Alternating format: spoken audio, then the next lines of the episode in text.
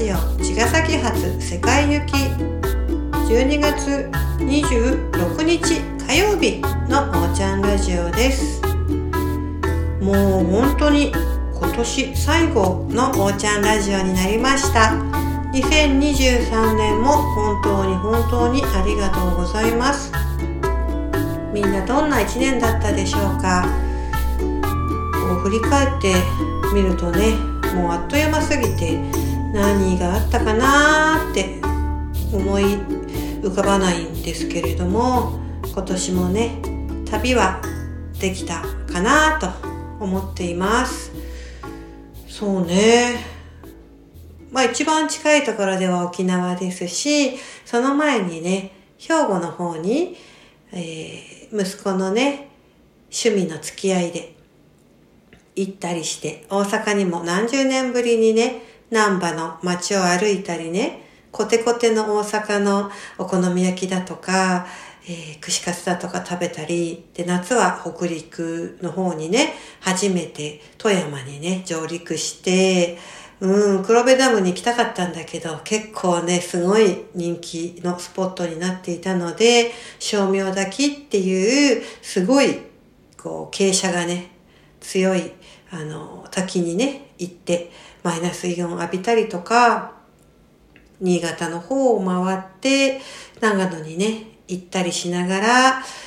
ブルーベリー狩りとかね、本当に自然にすっごい触れて、いいとこいっぱいだなーって思って、自然豊かなね、国だよねーって思いながら、また反面ね、これをどうしたら守っていけんだろうなんていうふうにね、勝手に自分のね、小さな小さな頭で考えたり、前半ね、夏前って、あとどっか行けたかな静岡の方にね、踊りを届けに行ったりだとか、あとは、そうだな春はどっか行ったっけ？もうちょっと忘れちゃっているんで、思い出したらまたお話ししますけれども、そんな中で、このセフィロスという場所をね、支えてもらいながら、カフェや治療院やボイスや皆さんの活動や、それぞれのやってみたいをね、一つ一つ形にして、パーティーをされる方もいたり、レッスンを始める方もいたり、いろんなシーンシンをね、スタッフ一同で見守って、時にはね、もう、えー、悪戦苦闘、視点抜刀しながらね、過ごしてきた一年なんですけれども、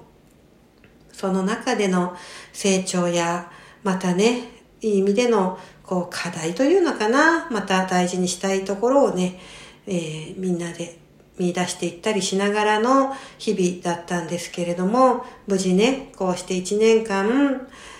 循環できて来たことは奇跡だし、感謝しかありません。本当にありがとうございます。ね、うん、一番みんなそれぞれさ、あると思うんだけれども、この自分の本質と一致させていくっていう作業がさ、難しいんだよね、意外とね。憧れっていう自分の強いさ、うん、あの、えー、こうありたいって思いは間違いなくあるし、それに近づきたいがモチベーションになっていってさ、それなのに、それが自分の本来と違う憧れがね、かけ離れすぎてるとさ、苦しくなるし、またもう、ある程度ね、素晴らしい自分になってるのに、自分だけは課題に近づけていないって、自分をいつまでもね、不足だとしてしまっていることってあってね、そうすると憧れがモチベーションじゃなくって自分をいつまでもさ、小さくさせるものになってたりするじゃない？それが結構大きいと、ずっとずっといつまでも、プラスにね、引っ張っていくならいいんだけど、追い込んだりさ、自分を追い詰めてさ、苦しくさせる存在なら、それってまた逆かもしれないし、で、この苦しさがさ、喜びみたいなところも特に日本人はあって、それで楽しくプラマイゼロならさ、最高なんだけど、いつしかその苦しさの方が強くなっていくと、もうね、息苦しさしかないじゃない？でも、それがね、なかなか外せないっていう人がさ、本当に本当に多くて、いや、とにかく、で、この部分に関してはっていうね、こう、こだわりポイントがやっぱりあるから、そこに関して、すごく手放しが辛いんだよね。もうね、カウンセリングに来る方でも、日常ね、会話する、うん、中でも、それが本当に色濃く出た一年だったなーって思うの。でもね、みんなやっぱりさ、本質で生きるっていうこと以上にさ、幸せで楽なことってないじゃない？だって一致してるんだから。で、それがさ、愛すべき存在で、愛されるべき存在で、何よりさ、もう愛されてるわけだから、自分がそれを愛せるところまでっていうことなんだけど、まあこうやってね、口にすることは本当に容易で、それを本当の意味で全部の細胞で思えるって、そこがね、なかなかだけど、で、今回ね、えー、昨日なんですけど、ピアノをね、弾く機会があって、地味にね、練習して、また新しい曲チャレンジして、一生懸命やって、本番ね、結構リハーサルというか自分の中ではね、まあ、まあまあいいかってとこまでできたんですよ。練習もうまくいって。なのにやっぱ本番ってなったらね、うん、緊張はもちろんあるんだけれども、緊張以外の何なんでしょうね、あれね。人前が苦手かって言ったらそんなことないし、ピアノだってね、うーん、結構楽しくやれてるはずなんだけど、異常な感覚にね、こう、襲われてさ、鍵盤の幅とかさ、なんか感覚がわかん、なんかなくな、なくなっちゃうっていうんでもないんだけど、なんかバグバグしちゃうんですよ。で、結局ね、ボロボロでさ、自分の中ではもううさーって、もうた、大変な、もうがっかり感なんですよ、自分自身はね。だから、それが、そう、そう、でもね、その教えてもらってるね、フルートのともちゃんにね、音楽っていうのは流れるものだから、そんなね、くよくよいつまでも引きずらなくていいよとか、まあそれなりにね、よくやったよって。でもね、反対に1曲目、最初の、1曲目っていうか、新しい曲の1回目からそんな思うようにいかないし、そんな簡単でもないから音楽ってそういうもんだよってうん、全部うまくいくなんて思うな、みたいな、あの、いい意味でね、すごいこう、パワーをもらって、ああ、そうか、そうかって、そうだよなって納得して。でもね、うまくできない自分ががっかりだし、残念だし、落ち込むんですよね。で、そうやって落ち込んでいるんだけれども、一方でね、前だったらそれでも落ち込んでわーわーわーって悲劇のヒロインになったりとか、誰も思ってないんですよね。自分だけが自分のその持ってきたかったところに行けない自分にがっかりしてて、旗から見たらね、結構滑稽っていうか、うん、な、どの口が言ったじゃないけど、うん、どうしてそんな風に、なんかこうやれるって思っちゃうわけっていうぐらいのことかもしれないんだよ。だから自分を過大評価してるわけでしょ？で、その中でがっかりしたってことはさ、理想とうまくいかなくて、もちろんそれでまたさ、頑張ろうっていう風になるんだけどさ、一方でさ、うん、そのね、こう、自分の、まあ、一喜一憂というか、落ち込んでる感じがね、うん、愛おしく思えてきたんですよ、昨日の間に。なんか、あ、よくやってるなみたいな。ピアノもね、本当によくやったし、やってるし、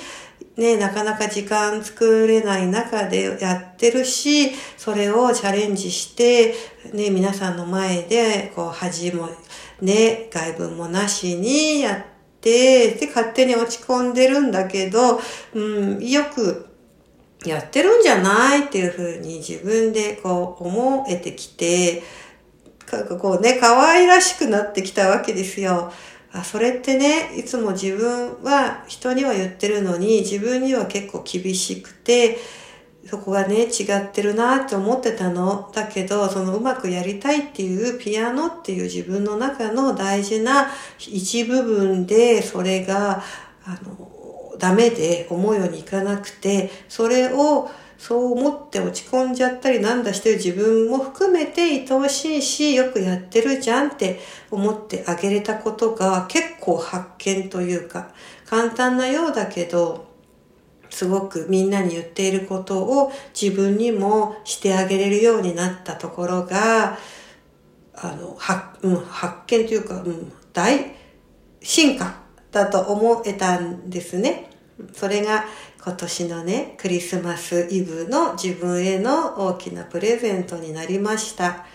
ねえ、本当に一個一個人には言ってるくせにってこといっぱいあってさ、でも人にはね、やっぱり愛を持ってさ、こう、解放をね、支え、応援したいし、一方でそれを言いながら自分にもまた自分をね、さらに許し、解放していきたいし、のびのびね、やっていけること、そして好きなものを好きですって言って、安心して表現楽しめる毎日を広げていきたいなって、それを伝えていきたいなって思っているので、またね、来年もどんな時代になるかわからないですけれども、なかなかね、あんまり、こうね、何かがこう劇的にね、いい方向に行くっていうふうには思えないですよね。この世の中の仕組みを見てるとね。だから、その劇的に世界を変えるぞなんていうことは全くないんだけれども、この目の前の手のひらにある幸せやご縁を大事に、その人が1ミリでも、えー、ね、楽とかハッピーとか、えー、幸せ、まあ、幸せ一緒か、こう自由にね、うん、生き生き呼吸が深くなって、自然に対して感謝がね、芽生えていくような、そんなスピリットを増やしていけたらなと思って取り組んでいきますので、どうぞね、2024年もよろしくお願いします。当時を迎えて、もうね、新しい一年始まってますね。変わらずね、これっていう大きな目標は持っていないんですけれども、さっき言ったような、もう一瞬一瞬を大事に、はい、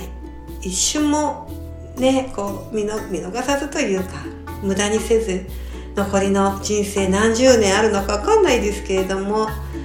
その時に「はあハッピーだった。生まれてきて生きててよかった」ってもう本当にやりきったよって言える自分であれるようにはい。毎日を楽しくやっていきます。ということで2023年最後のおーちゃんラジオでした。今年もありがとうございました。良いお年をお迎えください。さようなら。